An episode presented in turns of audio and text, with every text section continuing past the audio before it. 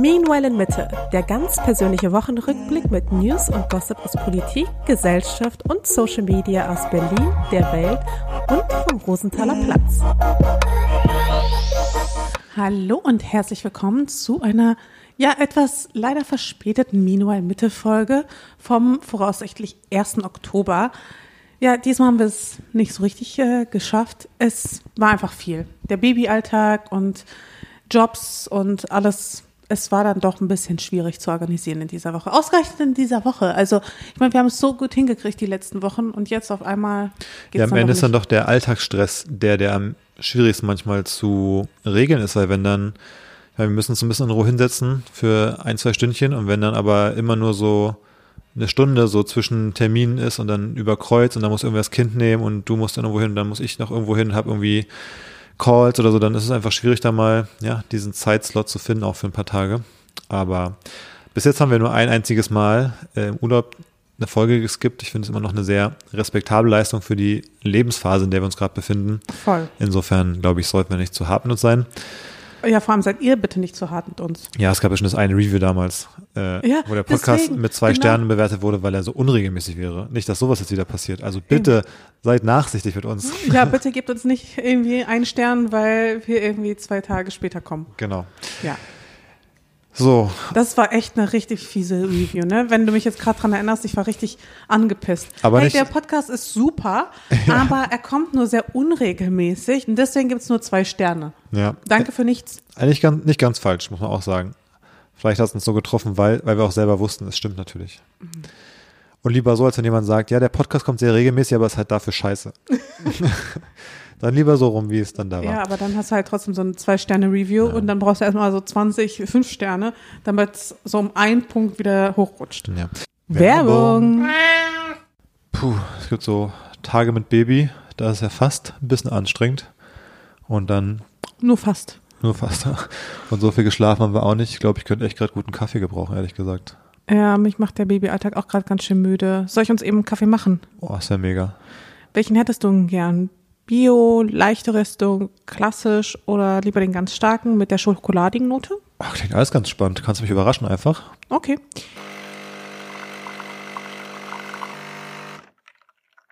Und erkennst du, welchen ich dir gemacht habe? Also ich habe das Gefühl, du hast genau gewusst, was ich gerade brauche. Ich glaube, das war der starke mit der Schokonote, die ich da rausgeschmeckt habe. Das muss doch dann der Lavazza Qualita Rossa sein, oder? Richtig. Ich dachte, du wolltest es aromatisch. Ja, perfekt. Weißt du, was ich an den neuen Kapseln von Lavazza so mag? Lavazza steht für richtig guten Kaffee. Und selbst mit den neuen Kapseln bekommen die das hin, dass der Espresso so richtig italienisch schmeckt. Tiny Kapseln, großer Genuss. Ja, und ich meine, wenn sich jemand auskennt mit dem echten italienischen Kaffeegeschmack, dann doch wohl du, wo du schon so oft bei den Fashion Weeks in Mailand warst und die Stadt ja eh ganz gut kennst und den Lifestyle dort. Eben. Und gerade in Mailand, da gibt's diese Kaffeebars, wo ich während der Fashion Week immer rein bin. Und es gab dort immer nur so eine lange Theke und alle haben noch schnell ihr morgendlichen Espresso genossen. Und die Bar, die roch auch schon so intensiv nach Kaffee, wenn man rein ist. Naja, äh, mit dem Unterschied natürlich, dass wir Hafermilch bei uns noch reintun. Ich glaube, das ist. Oh, oh, oh. Da könnte man sagen, aus italienischer Sicht eine unübliche Wahl vielleicht für die Milch beim Kaffee. Ja, kann man so sagen. Aber gut, dafür sind wir auch zu Hause. Und noch einen weiteren Vorteil haben die Kapseln von Lavazza. Der CO2-Ausstoß wird komplett berechnet und zwar während des gesamten Produktlebenszyklus. Vom Kaffeeanbau über den Transport bis hin zur Entsorgung und kompensiert, sodass die Kapseln CO2-neutral sind. Mehr Infos dazu findet ihr übrigens auch in den Show Notes. Sehr gut. Also ich meine, das lässt den Kaffee doch direkt noch ein bisschen besser schmecken. Ja, finde ich auch. Sehr gut. Werbung, Werbung Ende. Ende.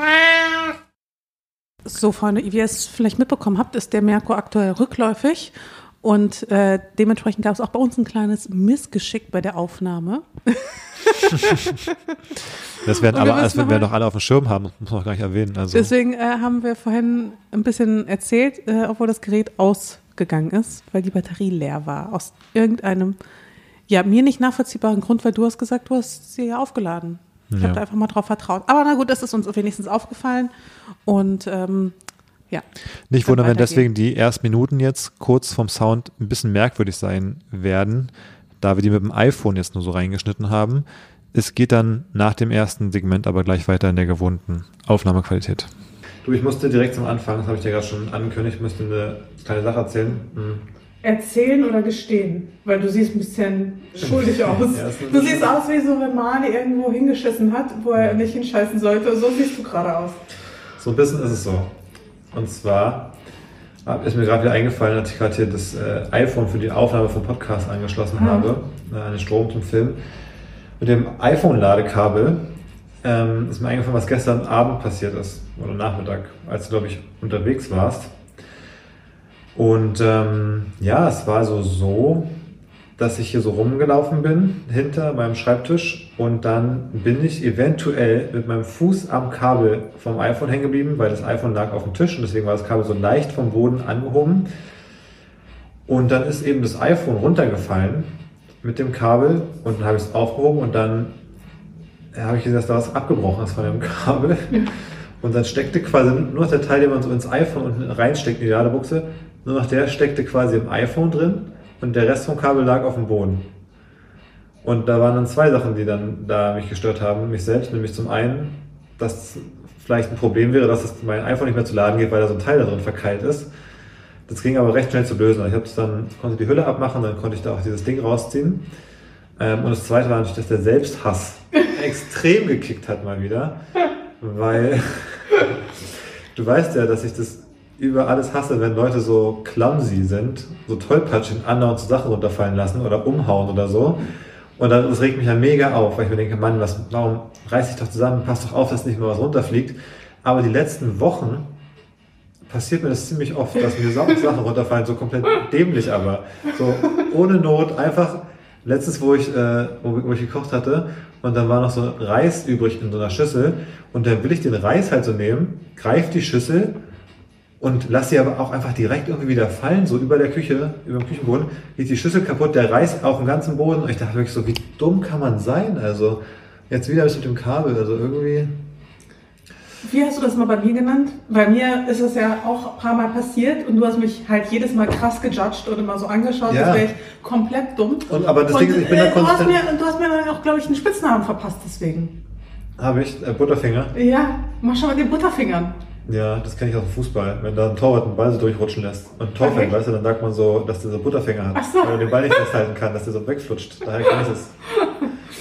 Ja, Ja. jedenfalls hast du mir den Spitznamen verpasst und ich sage mal so, jedes Mal, wenn, bei mich stört es halt nicht so sehr scheinbar, wenn jemand so ein bisschen ungeschickt ist oder mal was fallen lässt oder sowas. Klar, also es kommt immer so drauf an, aber eigentlich stört es mich nicht. Und ich sehe gerade auch äh, das Kabel ja, hier im Hintergrund. ja. Ja, also ich finde es ja nicht so schlimm. So sehr ich mich dann vielleicht über sowas auch mal ärgern würde, Mhm. so sehr freut es mich, dass bei dir da so der Selbsthass kickt. Also es gleicht es dann quasi wieder aus und ich, ja, ich bin amüsiert. Ich bin halt sehr konsistent. Also so wie es mich bei anderen Leuten quasi aufregt, so regt es mich mindestens genauso bei mir selber auf, wenn nicht sogar mehr. In dem Wissen, dass ich es ja bei anderen dann auch so ausspreche quasi, dass ich sage, ja, was machst du denn da? Was mich nur so ein bisschen nervt, ist, wenn Leute irgendwie unnötig hinfallen. Ich weiß noch, wo ich mich in Kreta so übelst hingelegt habe. Ja, aber das war so beim, beim Hiken im weitesten Sinne, beim Wandern, da, da kann man, kann schon passieren. Obwohl es lustig ist, vor allem, dass ich es auf Video habe.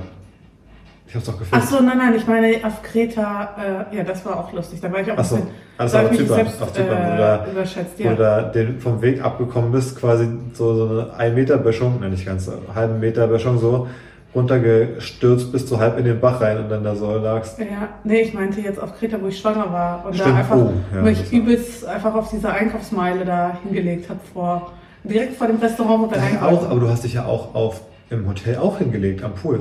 Oh, aber das war auch krass. War das der gleiche Urlaub? Ja. Ja, das war der gleiche Urlaub.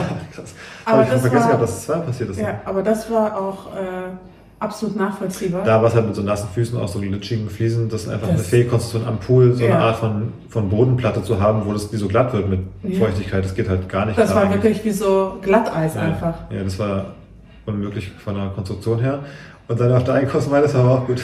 Du bist einfach gestolpert, ne? Ja, ich bin irgendwie über mein Kleid gestolpert. So hochschwanger, so einer, nicht Einkaufsmeile, aber so einer Straße, wo so rechts und links so Restaurants sind, alle sitzen so draußen in so einem lauen Sommerabend und dann kommst du mit dem großen Bauch, bist wirklich einfach hingeflogen, einfach Ja. auf die Knie und, aber nur auf die Knie eigentlich, ne? Ja, ja, ich bin nicht auf den Bauch geflogen. Ja. Naja, so viel dazu. Also da mein Geständnis ist quasi jetzt hier on the record, würde ich sagen. okay. Ähm, kann ich nicht mehr leugnen, dass mir sowas auch ab und zu passiert. Aber wie gesagt, ich finde es ganz unterhaltsam, dass dir das in letzter Zeit halt recht häufig passiert. ich meine, ich könnte jetzt auch mal sagen, das muss so eine Art Schwangerschafts- ähm, also oder Baby-Eltern-Demenz äh, oder Tollpatschigkeit sein. Vielleicht ist das auch so ein Phänomen.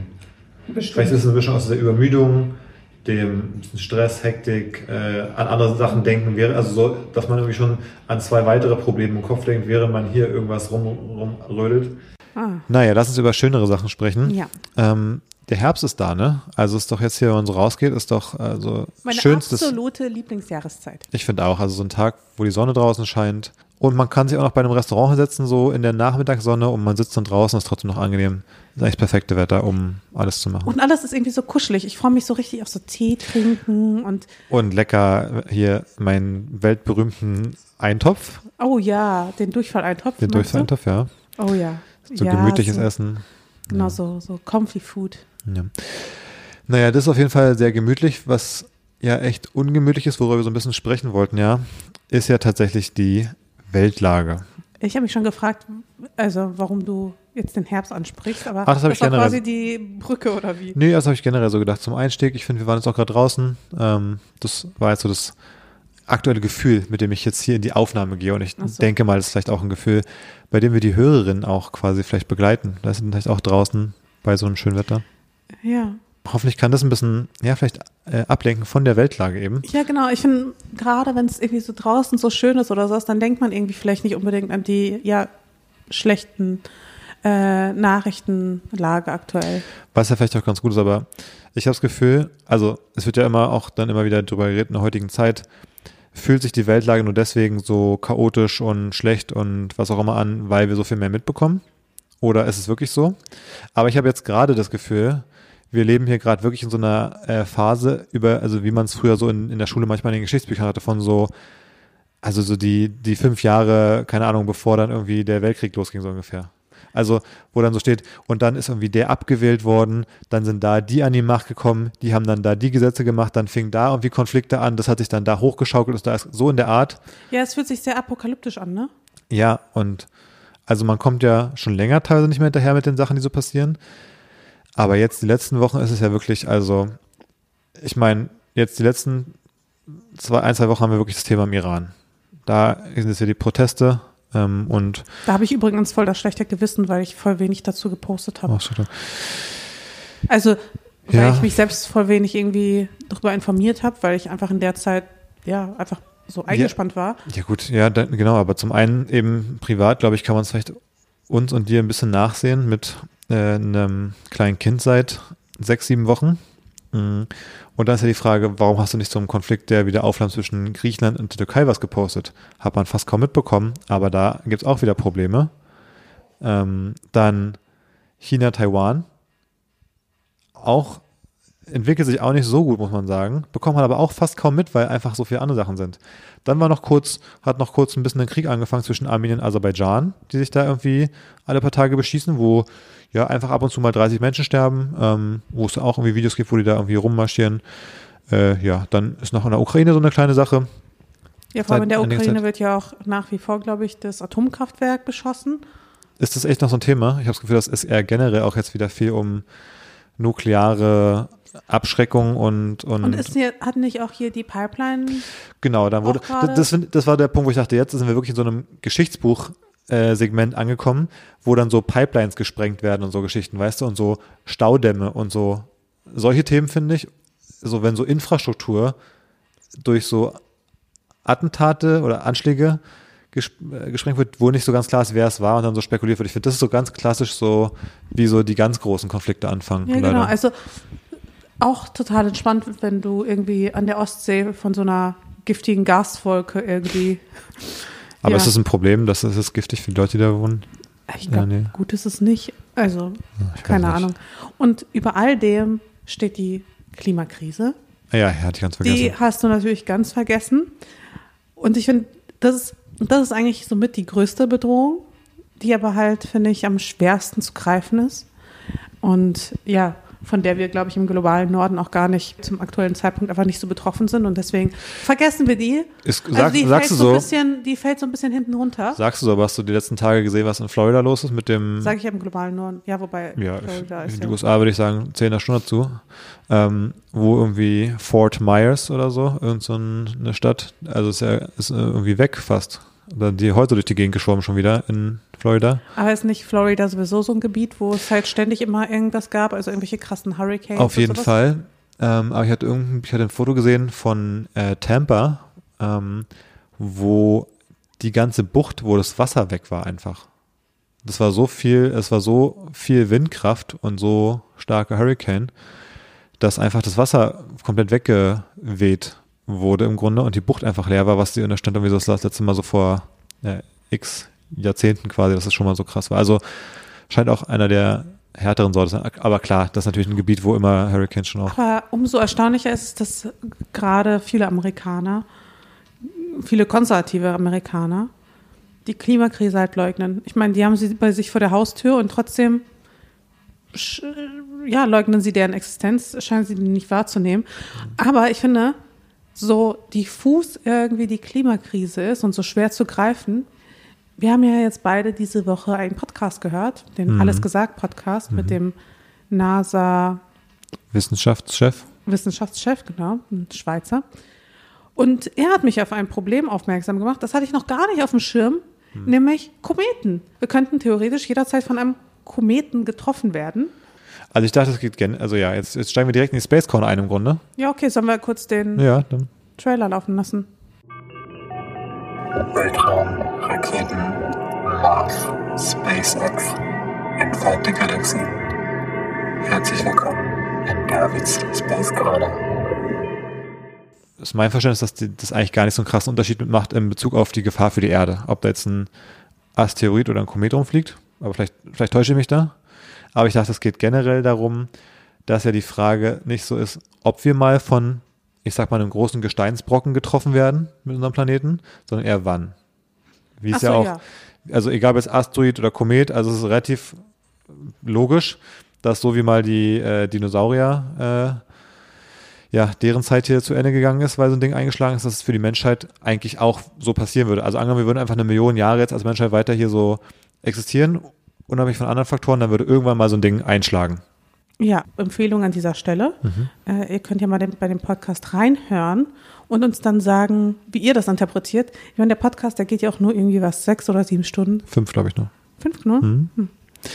Aber ich wollte auch auf das Thema zu sprechen kommen, nämlich von dem Podcast, weil ich meine, also zum einen ist der Übergang ja wirklich gut von Klimakrise zu dem Thema mit den äh, Asteroiden oder Kometen. Ich meine, das haben Sie auch im Podcast angesprochen, der Film Don't Look Up, der ja im Grunde einen Asteroiden, dass der auf der Erde einschlägt, was ja eigentlich und dann alle ganz viel, äh, eben nicht so viel dagegen tun in dem Film, was ja dann eben die Analogie ist zur Klimakrise, die auch so ein bisschen auf uns zurast wie so ein Asteroid, aber wir einfach sagen, ja, gut, müssen wir mal schauen. Jetzt können wir uns jetzt nicht direkt drum kümmern. Ähm, in ein paar Jahren müssen wir nach und nach machen. Ja gut, aber der schlägt halt vorher ein. So, das ist ja das, das Problem im Grunde. Ähm, aber neben der Klimakrise sind eben auch die Asteroiden ja ne, ein reales Thema. Und da hat die NASA jetzt ja so einen, so einen Test gemacht. Hast du davon mitbekommen? Nee. Echt nicht. Die haben Test Ah, gemacht. doch, die haben doch irgendwas dagegen fliegen lassen, Genau. ne? Es gab diese DART-Mission. Das steht für Double Asteroid Redirection Test. Und da haben sie probiert, weil, wie du schon sagst, es- gibt bisher eben wenig Möglichkeiten, etwas dagegen zu tun. Wenn wir jetzt tracken, da kommt jetzt irgendwie ein Asteroiden, äh, kommt ein Asteroid angeflogen und der würde uns treffen, dann haben wir bis jetzt keine Möglichkeit, das umzulenken. Da denkt man vielleicht so ein bisschen noch an die Filme damals hier mit, Indi hieß es Independence Day? Nee, ähm, Armageddon oder welcher war das? Du, da kenne ich mich nicht aus. Ich habe beide nicht geschaut. diese Filme früher, wo dann so, ja, so zwei Space Shuttles losfliegen und die haben beide irgendwie eine Atombombe an Bord und dann am Ende fliegen die so ganz heroisch in so einen Krater da rein ähm, und fliegen halt selber da rein und sprengen sich selber hoch und teilen den Asteroiden und die Welt ist gerettet, so. Das glaube ich, nicht Independence Day. Ich glaube, da kommen die Aliens auf die Erde. Wie auch immer. Und, ähm, aber wir haben quasi in echt keine so eine Möglichkeit bisher.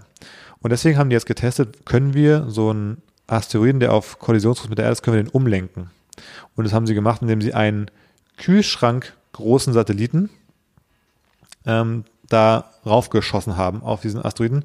Und der Asteroid ist aber so groß wie ein Footballstadion. Nur mal so für die Dimension. Und jetzt war der Test, ist da, das Ding da reinzufeuern und zu schauen, danach, wenn man weiter trackt, haben wir jetzt die Umlaufbahn eben substanziell verändert, so dass denn, keine Ahnung, das, da geht es ja darum, ich meine, wenn du die Bahn minimal veränderst bei diesen Distanzen dort, dann kann es erreichen, dass der statt auf die Erde einzuschlagen irgendwie 100 Kilometer vorbeifliegt oder sowas wahrscheinlich. Ähm, genau, und darum ging's. Und ja, wenn das klappt, das, ich glaube, gibt noch jetzt nicht das finale Ergebnis, ob das geklappt hat, meines Wissens nach bisher. Aber dann wäre es auf jeden Fall gut. Das würde auf jeden Fall bedeuten, dass wir diese Gefahr so ein bisschen ähm, im Griff hätten. Aber er meinte im Podcast auch, alle Sachen, die sie tracken können gerade, da hat er irgendwie sowas gesagt wie, die nächsten 100 Jahre wird er nichts einschlagen. Glaube ich. Naja, aber so oder so, es gibt auch eine Gefahr aus dem Weltall und ich glaube, die ist uns noch gar nicht bewusst. Ja. Aber wie fandest du sonst das Interview eigentlich? Fand ich ganz gut, außer dass die die ganze Zeit auf Elon Musk rumgehackt haben. Die zwei Hosts fand ich eigentlich ganz cool.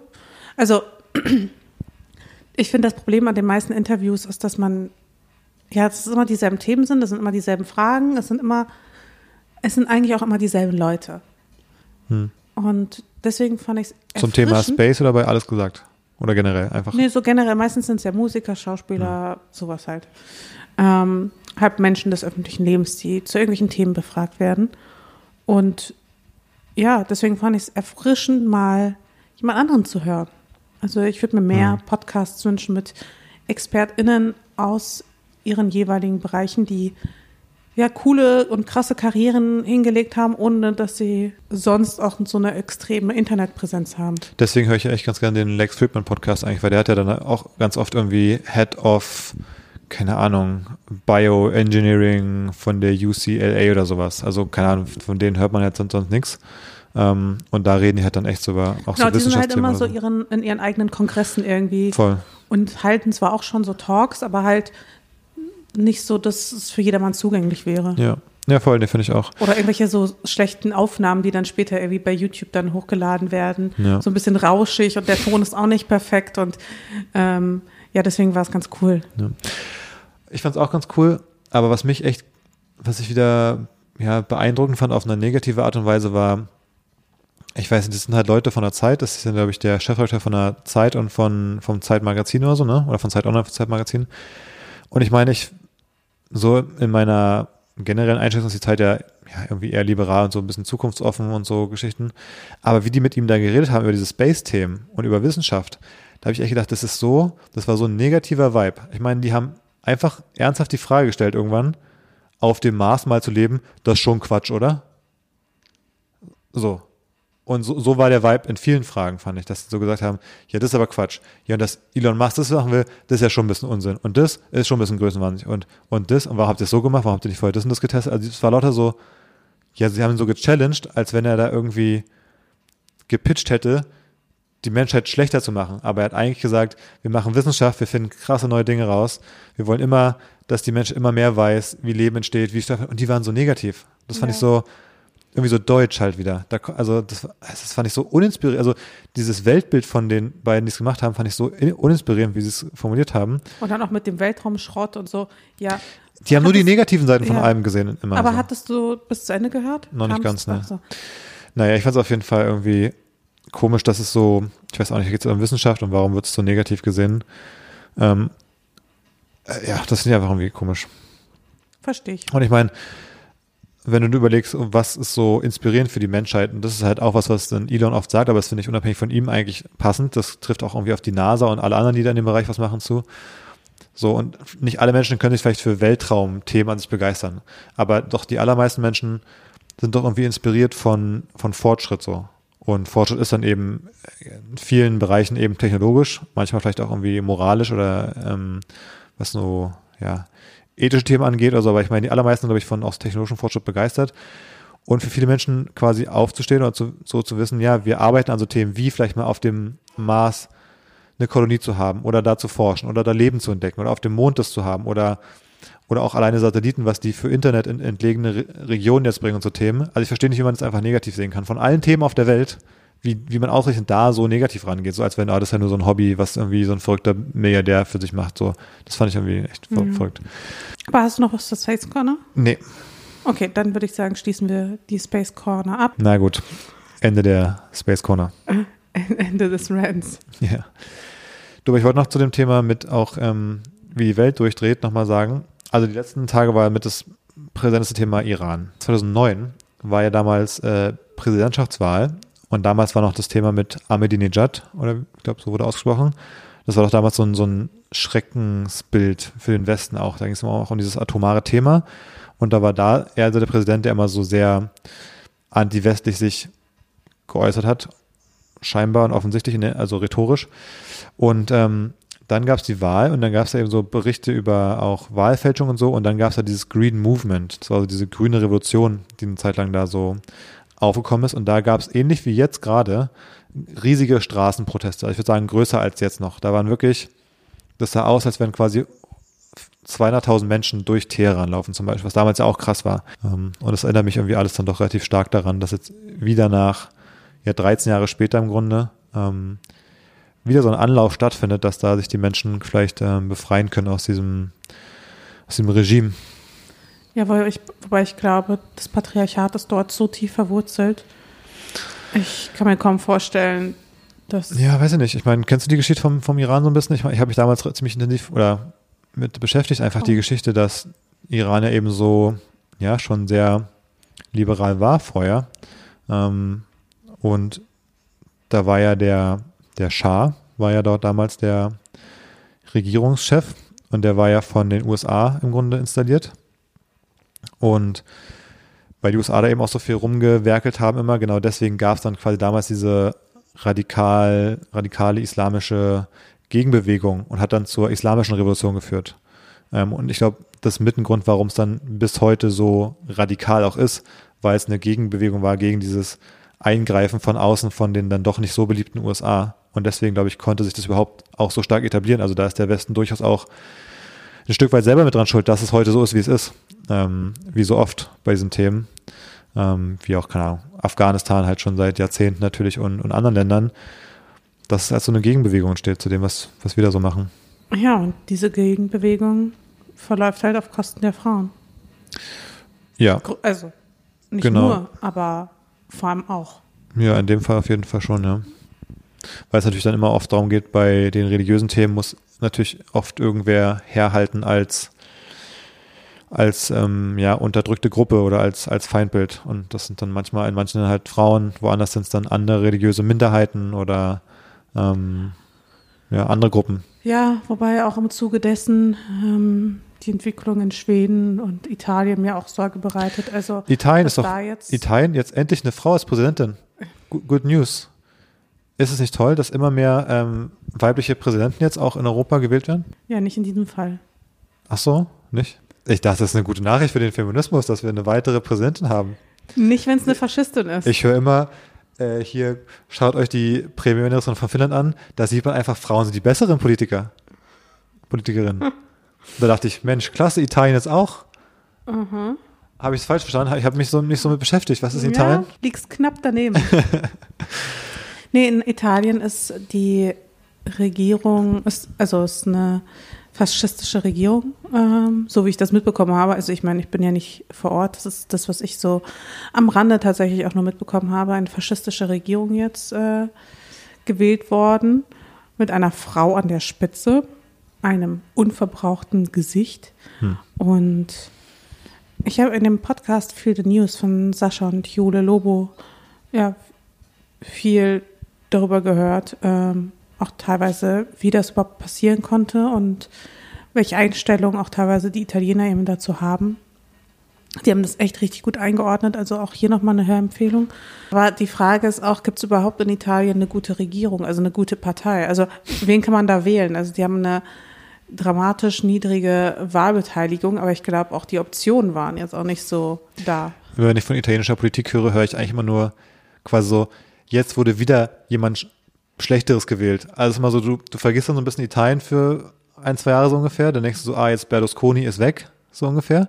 Und dann kommen so Nachrichten irgendwann, dann ist da irgendwie wahr und hast so, jetzt hat hier das noch schlimmere Rechtsbündnis gewonnen. Und dann vergisst du es wieder für zwei Jahre so ungefähr. Und dann so, jetzt haben hier die Faschisten gewonnen. Ich so, okay, also was ist da los? Da wird immer jedes Mal eine schlechtere Partei gewählt. Ja, ich glaube, Italien hat auch seine ähm, ja, faschistische Vergangenheit auch nicht so richtig aufgearbeitet.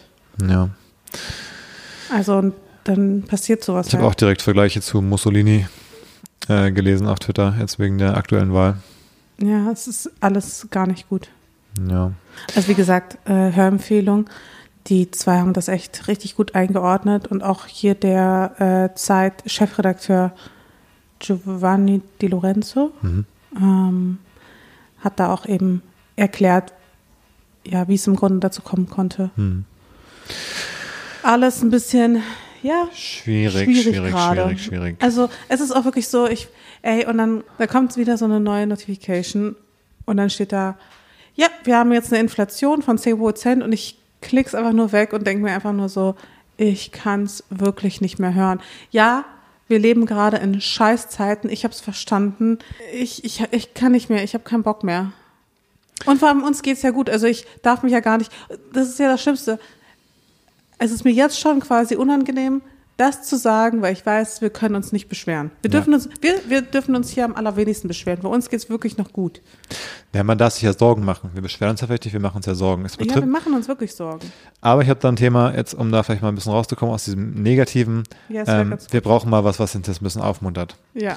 Und da kommt zu unserer Rettung ähm, in Spanien ähm, die, die Bus, der Busservice von einer Stadt oder von einem Bundesstaat, weiß nicht, was genau ist, ähm, von Sabadell.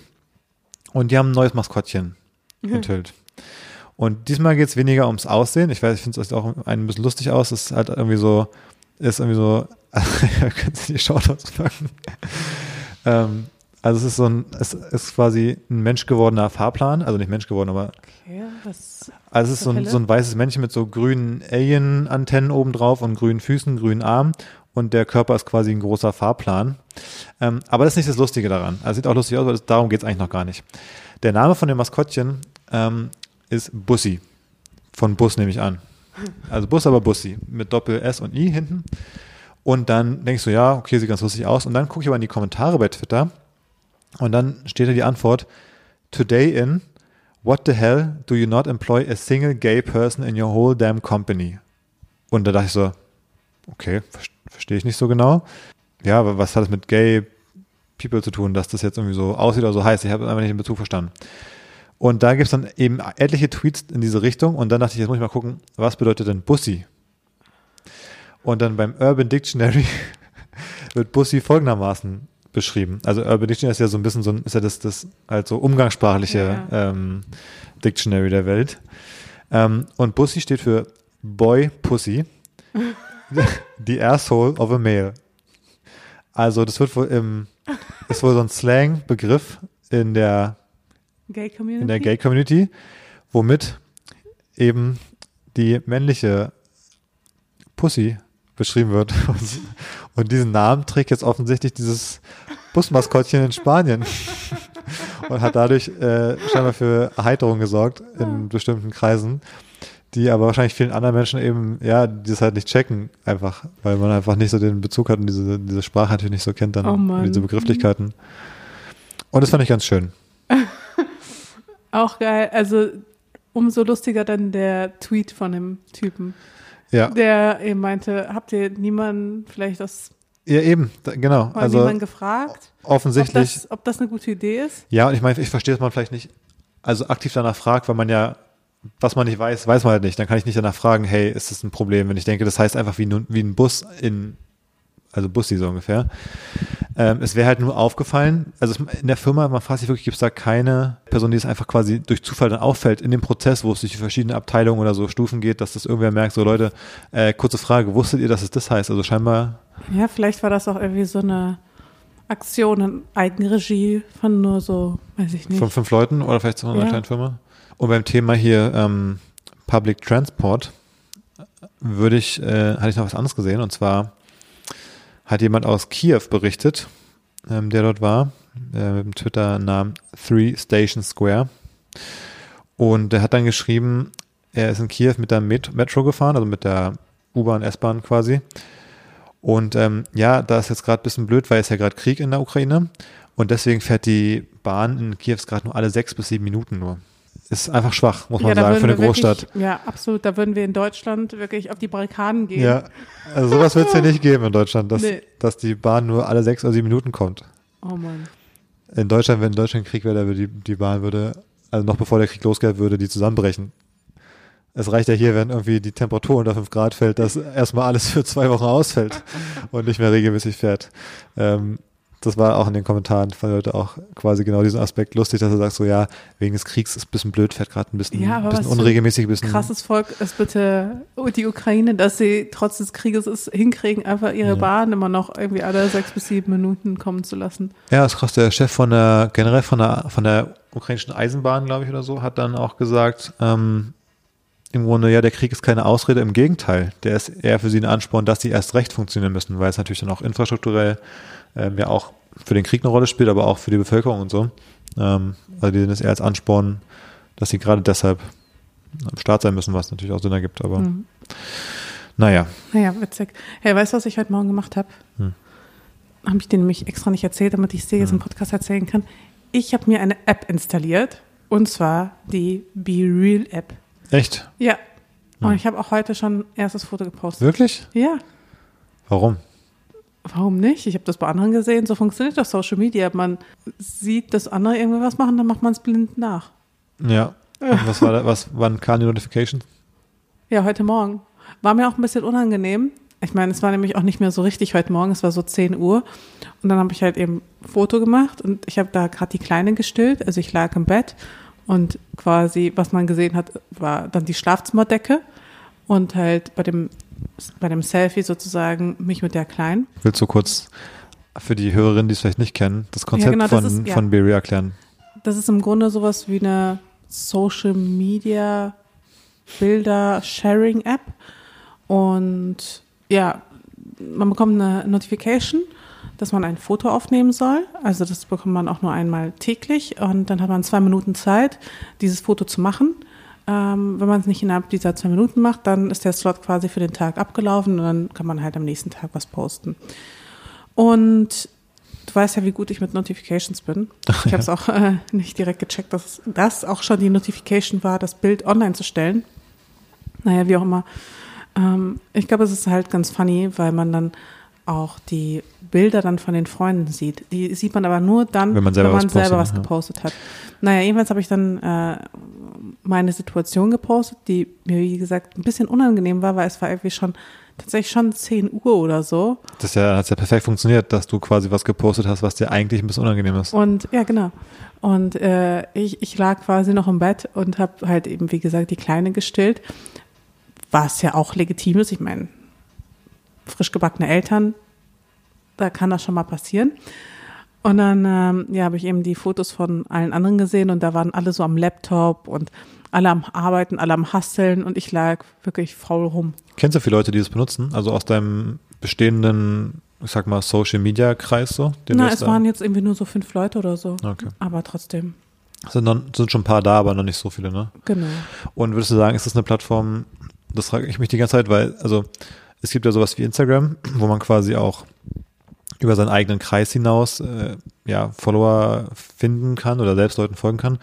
Und für mich ist immer Snapchat zum Beispiel sowas gewesen, wo ich eigentlich das so begriffen habe, dass man da eigentlich in seinem bestehenden sozialen Zirkel glaub, irgendwie ist interagiert. Aber, ich glaube, das Aber ist da aber nicht so. Wächst man auf Be Real, meinst du, da kann man, also ist es so angelegt, dass Leute da irgendwann eine Million Follower haben? Also gibt es da eine, ich sag mal, eine Pamela Reif? Ist es dafür gedacht oder ist es eher dafür gedacht, dass, dass wir das einfach wirklich mit unseren Freunden nutzen? Ich glaube, es ist eher dafür gedacht, dass wir das mit unseren Freunden nutzen. Aber wie, wie kann man, also wie kann man Aber man überhaupt, kann Leute dort auch finden. aber gibt es irgendeinen öffentlichen Feed oder sowas? Eigentlich nicht. Nee. Also ich finde nur jemand, wenn ich wirklich weiß, ich suche die Person, gibt es einen, dann folge ich der, als wenn Genau. ich so bei WhatsApp jetzt Ich eine Nummer ja. einspeichere, so nach dem Motto. Genau. Ja, also schon eher so ein Freundesnetzwerk so ein bisschen. Richtig. Mal gucken, ob die noch Funktionen irgendwann bringen, wo das auch so mehr public wird. Ich finde es ganz spannend. Ähm, aber ich meine, da wurde ja auch schon relativ viel jetzt und zum Beispiel auch im Doppelgänger-Podcast drüber gesprochen, über diese Erfolgschancen von der App generell. Ja, die ich schätze find's ich auch- tatsächlich auch nicht so hoch ein. Ich finde es nämlich auch so ein bisschen, ich finde es ich find's ein sehr cooles Feature, auch in der heutigen Zeit, aber es ist für mich ein Feature halt wirklich auch. Also, und ich meine, es wurde jetzt schon von einigen kopiert. Ich meine, TikTok hat schon irgendwie TikTok Now oder sowas, glaube ich. Ja. Ja, das ist schon live. Es gibt eine extra App, du kannst aber auch in der normalen App irgendwie benutzen. Ähm, und ich glaube, Instagram baut auch schon irgendwie Instagram keine Moments oder irgendwie sowas, was dann auch das gleiche ist. Und ich finde schon, dass es eher ein Feature ist, weil ja, also ich brauche dafür eigentlich keine extra App. Ich kann einfach in der Instagram-App auch sagen, wenn die es irgendwie kennzeichnen, hey, das ist jetzt hier so ein Moment-Ding oder so, dass es dann einfach da so ein extra Feed für geben würde. Theoretisch, klar wird die App dann noch mehr, auf hat irgendwie alles irgendwann wieder, Video, Foto, Feed, alles. Aber langfristig so richtig sehe ich es auch noch nicht, obwohl ich es ganz spannend finde. Ja, ich wüsste auch noch nicht, wie man sowas monetarisieren soll oder so. Eben. Aber ich fand es trotzdem ganz spannend. Äh, wo wollt ihr mal erzählen, dass ich Mhm. jetzt da bin? Man kann mir, glaube ich, auch folgen unter Maschas Hedgewick. Da gibt es dann die ganzen unglaublich peinlichen Momentaufnahmen. Okay, ich werde mir auch einen Account machen. äh, David, not Jacob. Okay. Wenn die Folge draußen ist, dann bin ich schon da. Sehr gut. Ähm, Sollen wir ein paar Fragen machen oder wollen wir vorher noch was anderes besprechen? ja, ich wollte nochmal. Äh, Ja, Ich habe eine Frage an dich. ja, okay. Ja. Du hast vorhin davon gesprochen, dass du ein angefangenes T-Shirt hast. Da wollte ich mal kurz nachhaken, was genau du damit meinst. Was denkst du, was es bedeuten könnte, dass ich ein angefangenes T-Shirt habe? Ich weiß nicht, hast du angefangen, T-Shirts zu Nee. nähen, zu drucken? Nee, ein angefangenes. Also, ach so, du meinst, ja, okay. Ja. Nee, es gibt zwei Arten von angefangenen T-Shirts. Ähm, nee, eigentlich nicht, eigentlich jetzt nur eine Art in verschiedenen Stadien. Okay, es gibt zwei Arten von T-Shirts oder was? Genau, ich meinte eigentlich das eine, also ich meinte nur die eine Art vorhin. Und zwar ist es eins, manchmal, dann geht man so, keine Ahnung, ich gehe so nachmittags duschen. Und gestern war ich nachmittags irgendwann um 16, 17 Uhr duschen. Und dann ziehe ich mir danach natürlich ein frisches T-Shirt an, klar. Und dann habe ich das ja so für, ja, so sechs, sieben Stunden vielleicht an. Das heißt, so ein halber Tag. Und dann ziehe ich es nachts aus, wenn ich schlafen gehe, lege es weg und dann am nächsten Morgen habe ich quasi, dann ist es ja kein, ist dann kein frisches T-Shirt mehr, aber es ist auch zu frisch, um es in die Wäsche zu packen, wenn wir ehrlich sind. Weil sechs Stunden tragen, also Was soll da passieren in sechs Stunden? ja, aber es ergibt keinen Sinn, es dann schon in die Wäsche zu packen, weil dann würde man ja am Tag drei T-Shirts verbrauchen, wenn man nach sechs Stunden seine T-Shirts in die Wäsche packt. Okay, warte mal. Und jetzt war es also so, dann sind wir ja einkaufen gegangen heute, irgendwie so gegen Mittag. Und dann habe ich halt dieses angefangene T-Shirt quasi angezogen, weil ich wusste, einkaufen, da muss man so ein paar Sachen schleppen und man läuft draußen rum. Dann wird's quasi, werde ich ja wieder so direkt so ein bisschen schwitzen. Das ist schon okay, du darfst das ruhig sagen, wir alle schwitzen. Ja. Und dann wäre es also Verschwendung, jetzt quasi ein frisches T-Shirt anzuziehen, weil ich weiß, das ist dann jetzt sogar nach zwei Stunden im Grunde schon durchgeschwitzt. Also ziehe ich das angefangene T-Shirt an, was schon so, wenn es so einen, so einen Statusbalken hätte, ja, ist es noch so, sagen wir mal so, 55 Prozent frisch. Das finde ich ist noch okay, dass ich nicht, also das, da stinke ich jetzt nicht den ganzen Supermarkt voll. Und dann war das Problem, deswegen hast du ja auch überhaupt nachgefragt, das war halt so ein, ist halt so ein, ja, türkisgrün oder so. Und ich hatte halt so Socken an, die von der Farbe, es hat sich einfach gebissen. Und da hast du so gefragt, warum ich das quasi so anhab. Und da war ich so, ja, das T-Shirt habe ich nur an, weil es halt eh schon angefangen ist. Das muss ich jetzt quasi zum Einkaufen anziehen. Und die Socken, für die hatte ich mich auch irgendwie auch schon entschieden. So. Und ich ziehe eh einen Pullover drüber. Und so entstand es eben.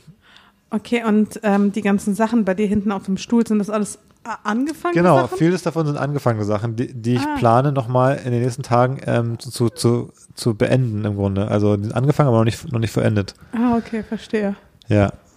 Also auch die ganzen Pullis. Ja, Also, Pullover. ja- Bei Pullover finde ich es richtig schwierig, weil ich finde, da ist viel unklarer, wann die, also diesen, die sind dann natürlich oft angefangen, aber wann sind die wirklich verbraucht? Also sage ich mal, das ist eine ganz andere Zeitspanne. Beim T-Shirt finde ich so ein bisschen klar, so ein Tag. Oder, oder vorher, wenn man jetzt irgendwie, Hast du auch angefangene Boxershorts? nee, doch. doch, die, doch, Boxershorts finde ich ähnlich wie T-Shirts. Echt jetzt? Die Boxershorts, die ich gestern nach dem Duschen angezogen habe, quasi am späten Nachmittag, die habe ich natürlich auch zum Einkaufen wieder Die hast du angezogen. immer noch an. Ja, Okay. ja. Ähm, ja. Äh, wollen wir Aber wie- Hörerfragen? Wie lange findest du, kann man Pullover tragen? Also sind, ist immer klar, natürlich, wenn ich jetzt irgendwie bei 30 Grad mit dem draußen Sport gemacht habe, dann muss ich nach einer Stunde wechseln, ist klar. Aber ich meine so in so einem normalen Alltags, ich sitze zu Hause, arbeite ein bisschen und mach so Sachen. Also ich finde, es kommt aufs Material an tatsächlich. Ähm, weniger, ob es ein Pulli oder ein T-Shirt ist. Also bei Baumwollpullis, die haben bei mir eine deutlich kürzere Dauer als zum Beispiel Wollpullis. Oder, mh, weiß nicht, so Kaschmir oder sowas. Ja, alles, was so ein bisschen, oder ja, Seide oder sowas, alles, was so ein bisschen antibakteriell ist. Und nicht so doll saugt, was nicht so, so undurchlässig so Genau. aufsaugt, einfach was da so. Ja, und es gibt ja Stoffe, die sind ja von Natur ist so ein bisschen antibakteriell. Echt? Ja, und äh, die halten dann bei mir länger. Na gut. Du hattest ja vor der Folge gefragt, also ist es, ist es für dich geklärt, abschließend die Frage nach dem angefangenen T-Shirt, Ich ja? weiß jetzt, was ein angefangenes T-Shirt ist. Und wie stehst du dazu? Ist das ein Konzept, was ich überdenken sollte oder ist es so zukunftsfähig? Naja, also ich glaube, du könntest es schon überdenken, aber dann müsstest du halt häufiger waschen. Und ich glaube, das ist ja etwas, was äh, wie das ja, klingt. für dich. Wie das klingt, als wenn ich so mit so durchge, mit so stinkenden T-Shirts rumlaufe, um weniger zu, weil ich auch nicht so gern wasche einfach. Aber ist es nicht so? nee, ist nicht so. Finde ich nicht. Ich finde das, ich finde, ich glaube, es, Ich traue mich ja schon gar nicht, wenn du irgendwie laufen warst oder so, deine Sachen, die du da aufgehangen hast zum Trocknen. bei Sportsachen finde ich das nämlich auch ein großes Problem. Da finde ich es nämlich auch teilweise echt eine schwierige Entscheidung. Ich habe halt zum Beispiel nicht so super viele Radlerhosen, die ich beim Laufen oder beim Sport runterziehe. Und dann, es gibt so Sporteinheiten, also wenn ich zum Beispiel ins Gym gehe, wo ich dann eher so Gewichte mache, da schwitzt man ja nicht so stark. Das ist zum Beispiel eine Art Sport, wo ich denke, die, die Radlerhose ist jetzt nicht mehr frisch, muss man schon sagen. Die ist jetzt nicht mehr, also ja, die ist nicht mehr ganz frisch. Aber wenn ich dann, wenn ich danach etwas mache, wo ich weiß, die Hose wird mehr, mehr vollgeschwitzt. Also pass auf, ich meine so. Sagen wir auf einer Skala von 1 bis 10, wie vollgeschwitzt wird eine Hose bei einer bestimmten Sporteinheit, eine Radlerhose. Beim Laufen, sagen wir mal, da schwitzt man total doll, 8 von 10. Und, und irgendwie Hit-Workout ist 10 von 10. Komplett durchgeschwitzt, stinkt direkt komplett, muss in die Wäsche. Und so mit Gewichten im Gym ist vielleicht nur so 3 oder 4 von 10. Jetzt ist es so, wenn ich dann, also wenn ich 3 von 10 gemacht habe, dann kann ich diese Hose danach nochmal für ein Workout anziehen, wo sie eh nochmal, also nochmal bei einer 8 von 10.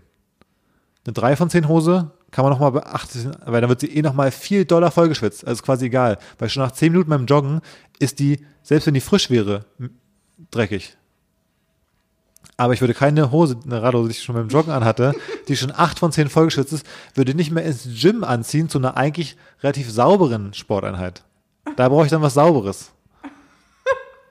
Okay.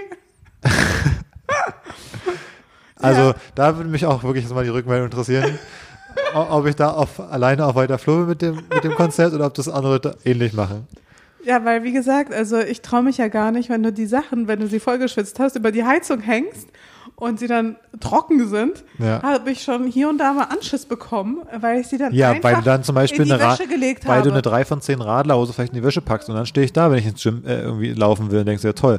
Aber warum hängen sie denn über der Heizung? Weil du sie scheinbar ja vollgeschwitzt hast.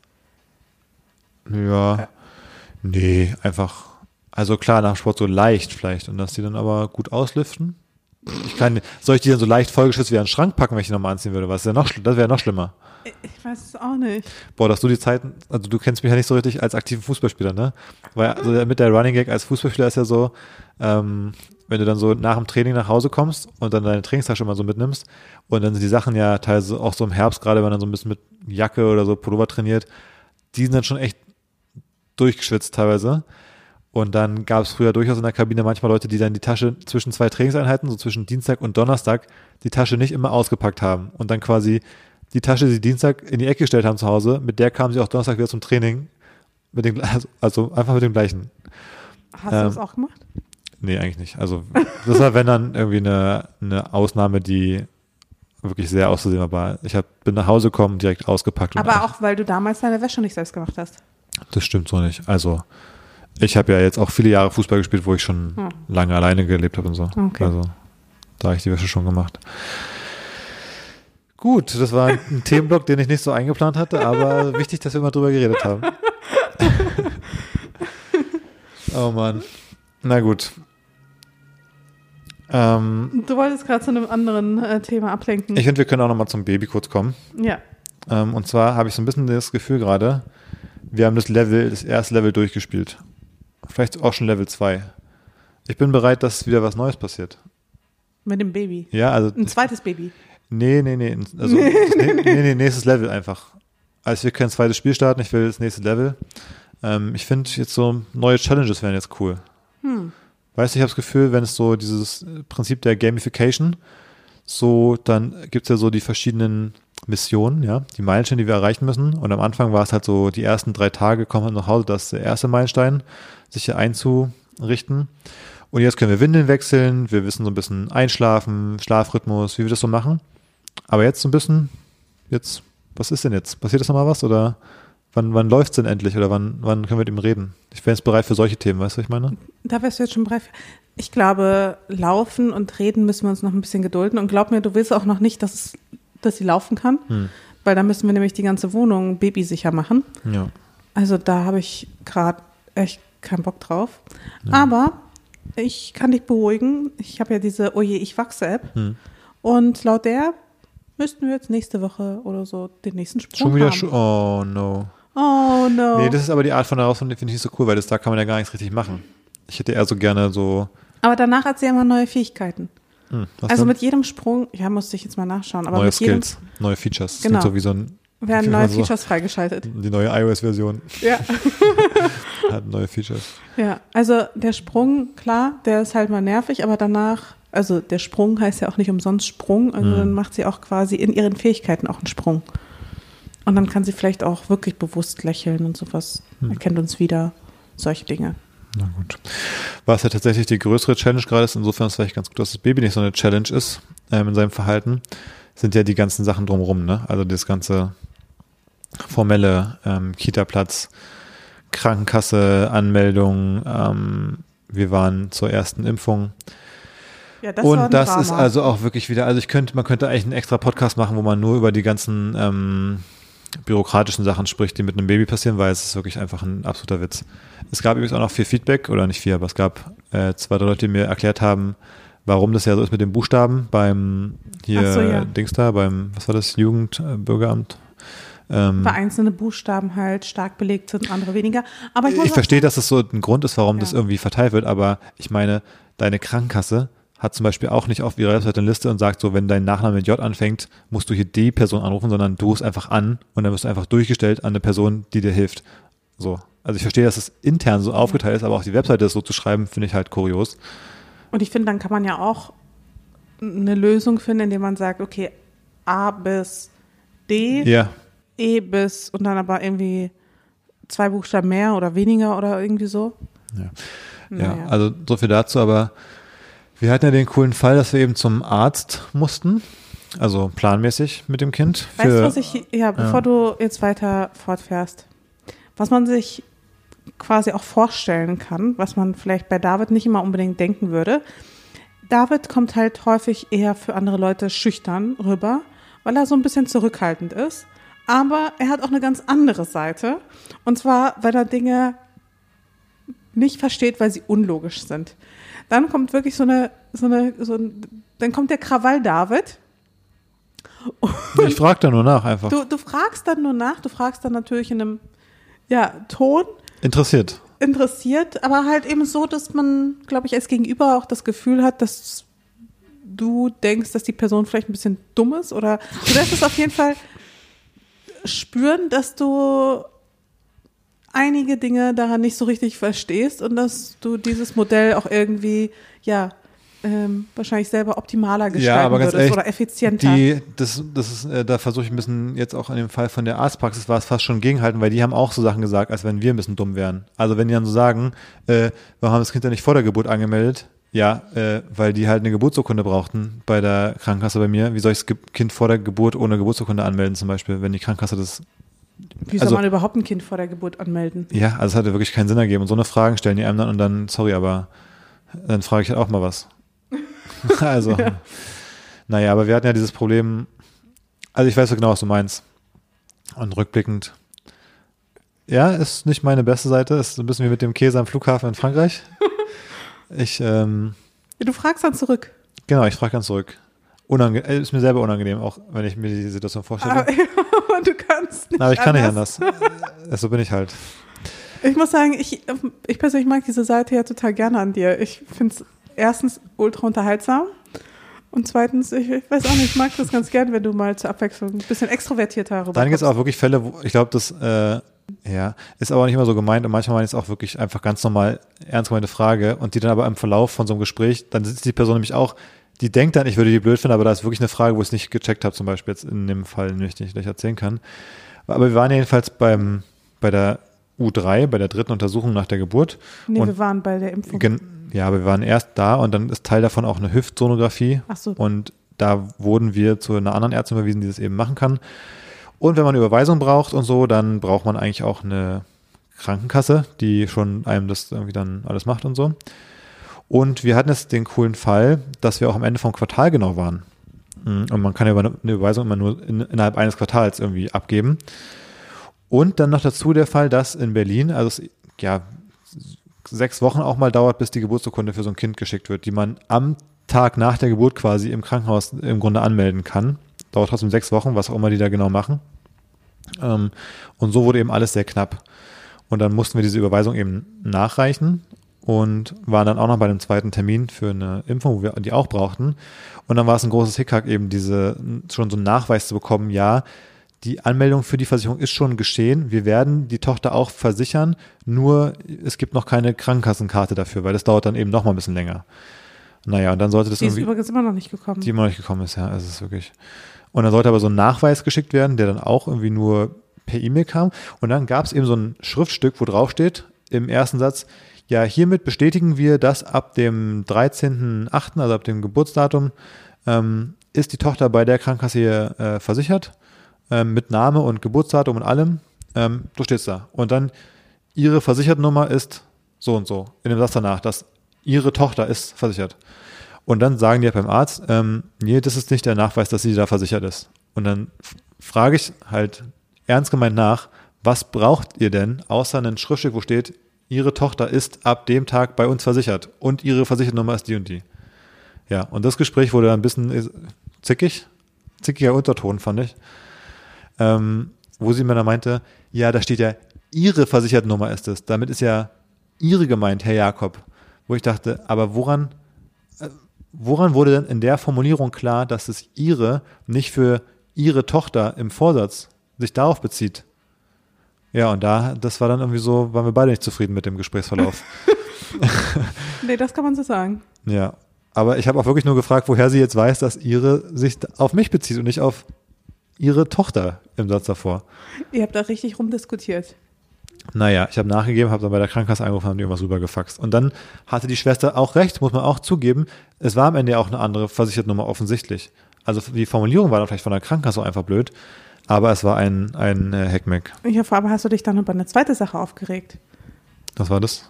Naja, die haben das dann per Fax geschickt, Hm. haben die aber dieses Schriftstück, Achso, das habe ich immer noch nicht, ja. Den Nachweis. ja, Also, den haben sie dir scheinbar nicht per E-Mail zukommen lassen können, aus irgendeinem Grund, aber per Fax ging es dann. die wollten ihn ja auch per Post schicken innerhalb von einem Tag. Ist auch noch nicht da. Also, Ich frage mich aber auch mittlerweile, liegt es an der Post oder liegt es an der Kasse? Weil bei mir kamen ja auch ein paar wichtige Briefe einfach Hm. nicht an. Ja, da habe ich auch eine Sache, die mich ultra aufregt. Und zwar diese, das ist nicht nur die Post, das sind einfach generell äh, so, ja auch Paketlieferanten ähm, und sonstige Zustellerinnen, die immer so mehrfach klingeln direkt. Die klingeln einmal an der Tür und dann stehe ich in der Sekunde quasi auf und auf dem Weg zur Tür klingeln die schon ein zweites oder drittes Mal so aggressiv. Und ich denke mir so, ey Leute, also wie schnell, also soll ich wirklich im Vollsprint an die Tür hechten oder was? Also das mache ich ja immer im Vollsprint an die Tür hechten. Einfach, was soll Aber das? ich glaube, man muss auch dazu sagen, dass wir halt auch eine sehr einen weiten, große, einen weiten Weg haben. Ja, wir haben wirklich einen weiten Weg, weil wir haben eine Wohnung, die nicht nur recht großzügig ist, sondern die auch so geschnitten ist, dass man halt, Ja. ich sag mal, von der Küche Ja, bis zur Haustür muss man halt, äh, ja, also die ist halt, ja, was das angeht, ein bisschen ungünstig. Ich schaffe es aber auch nicht vom Arbeitsplatz zur Tür und der ist deutlich Ja, aber kürzer. weil du auch maximal langsam bist. Also Ah, bis du dann deine Hausschuhe angezogen hast und dann stehst du auf, dann willst du aber die eine Aufgabe noch zu Ende machen.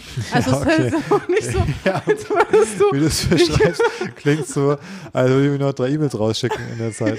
So ist, so ist es eben nicht. Ja, genauso fühlt sich wahrscheinlich aber für die unten an. So also sie es klingeln auch nicht mehrfach, weil sie das cool finden, sondern wahrscheinlich, weil sie ja sich fragen, wann zur Hölle du eigentlich vorhast, die scheiß Tür zu öffnen.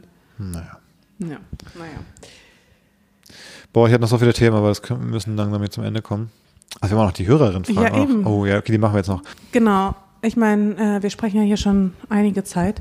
Deswegen würde ich jetzt nicht alle Hörerinnen Fragen nehmen, sondern nur so. Können ja nächste Woche noch mal was davon Genau, dass wir halt nächste Woche ein paar äh, nehmen. Übrigens, das hat jetzt nichts mit den Hörerinnen-Fragen zu tun, aber ich habe doch letzte Woche über Sprachnachrichten gerantet Hm. und ich habe einen Tweet gefunden, der genau das widerspiegelt, was ich eigentlich denke, den wollte ich nur ganz kurz vorlesen. Sprachnachrichten sind der Unfähigkeit geschuldet, das Wesentliche zu erfassen. Stattdessen überlässt man es dem anderen, den eigenen unredigierten Stream of Consciousness zu werten und zu interpretieren. Ich empfinde das als fehlende Wertschätzung des Gegenübers. Ja, ich finde es mehr, das ist so eine Nummer zu groß, finde ich. In der, Ich dachte, super, hier, wie heißt die Person? Rough Justice hat das auf den Punkt gebracht. also ich bin generell dem Thema irgendwie dabei, aber ich finde das ein bisschen zu sehr mit dem Vorschlaghammer den Punkt gemacht. Also ga, ganz so deep ist es dann vielleicht nicht.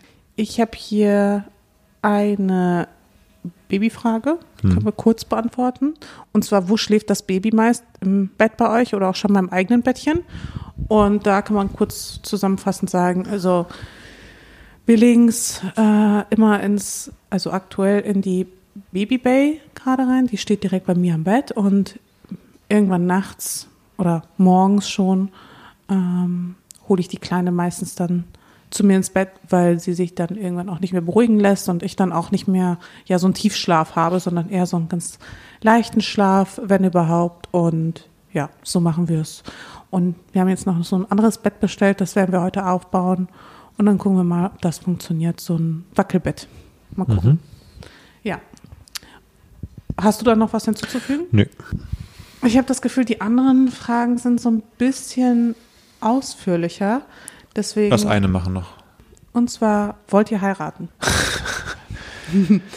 Generell schon, also wen weiß ich noch nicht so genau, aber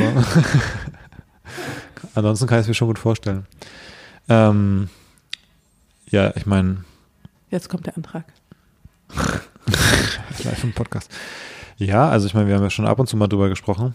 Ja, wir finden es ja beide nicht so krass wichtig. Ist jetzt nicht so die oberste Priorität für uns. Ähm, als, als Paar generell ist so zumindest mein Gefühl.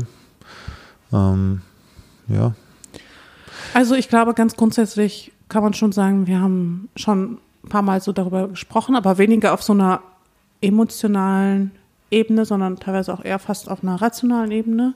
Ich glaube, wenn du mich fragen würdest, du kennst die Antwort. Ich glaube, bei uns ist alles ziemlich klar und ziemlich eindeutig.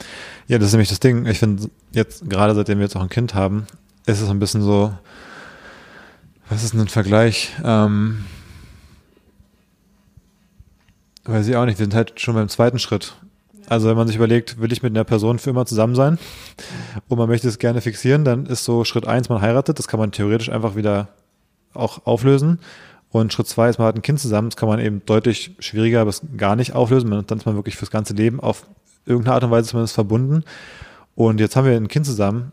Insofern ist die Frage, wollen wir unser Leben, also wenn jetzt nicht unvorherige Sachen, unvorhergesehene Sachen dazwischenkommen, zusammen verbringen, ist ja eigentlich schon beantwortet. Ja. Äh, insofern ist es dann eher, finde ich, so ein bisschen so ein symbolischer Akt, dass man auch irgendwann sagt, vielleicht, ja, wir haben jetzt noch mal Lust, irgendwie so ein großes Fest mit allen Freunden zu feiern, ähm, die Liebe zu feiern, das so offiziell zu machen, ein bisschen Steuern zu sparen. so, wenn man das nochmal machen will, dann finde ich, ist es cool, aber es ist gar nicht so Dringlichkeit, um jetzt irgendwie sich gegenseitig so das Versprechen zu geben oder so. Genau, also ich glaube, die Frage mit wollt ihr heiraten, kann man schon auf jeden Fall mit Ja beantworten, Ja. aber der Zeitpunkt ist jetzt einfach noch nicht so. Also wir haben, glaube ich, gerade einfach andere Sorgen, andere Probleme. Ich glaube, das äh, eine ist halt auch wirklich so Standesamt. Ich finde, das kann man quasi sozusagen jederzeit machen.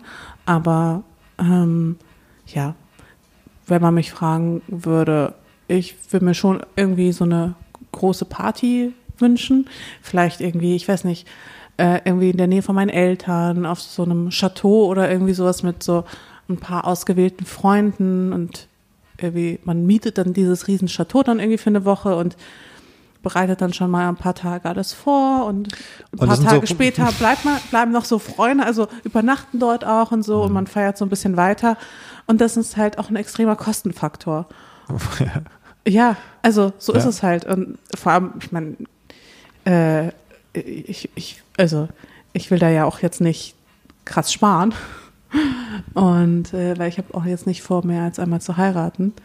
Naja, und deswegen ist es halt einfach noch nicht so, also ist unter anderem auch deswegen noch nicht so passiert. Ja.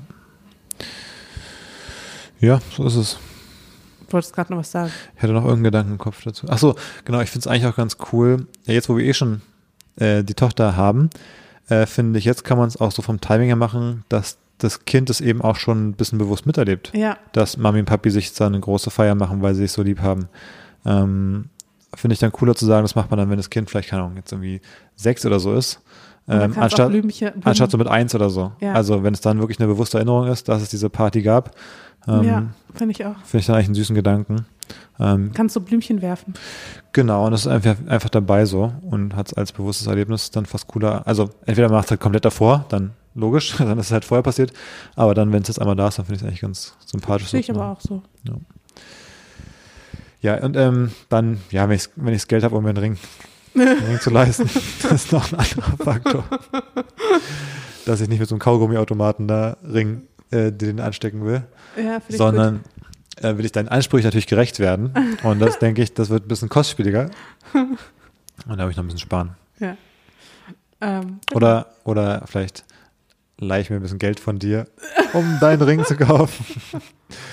ja. Soll ich ihn auch vorher aussuchen? Ja, du, du, du, du bist so die Art von Selfmade-Frau, die auch sagen würde, mach dir keinen Stress mit dem Ring, ich weiß es ist teuer, ich suche, ich kaufe mir einfach selbst ein. Ja, möglich. Ja. Das suche ich auch schon mal aus. Ich so, muss ihn nur da abholen. Der ist auch schon bezahlt. ja, genau. genau so, ja. Ja. Soll, äh, ja, ich glaube, ich finde das ist ein ganz schöner Abschluss. Ihr habt noch andere wunderbare Fragen gestellt, die würden wir dann auch in der nächsten Folge, die dann hoffentlich regulär am Mittwoch rauskommt, dann beantworten. Ja. Weil die sind auch alle nicht so super dringend. Und ja, das dann erstmal heute belassen. So ist es.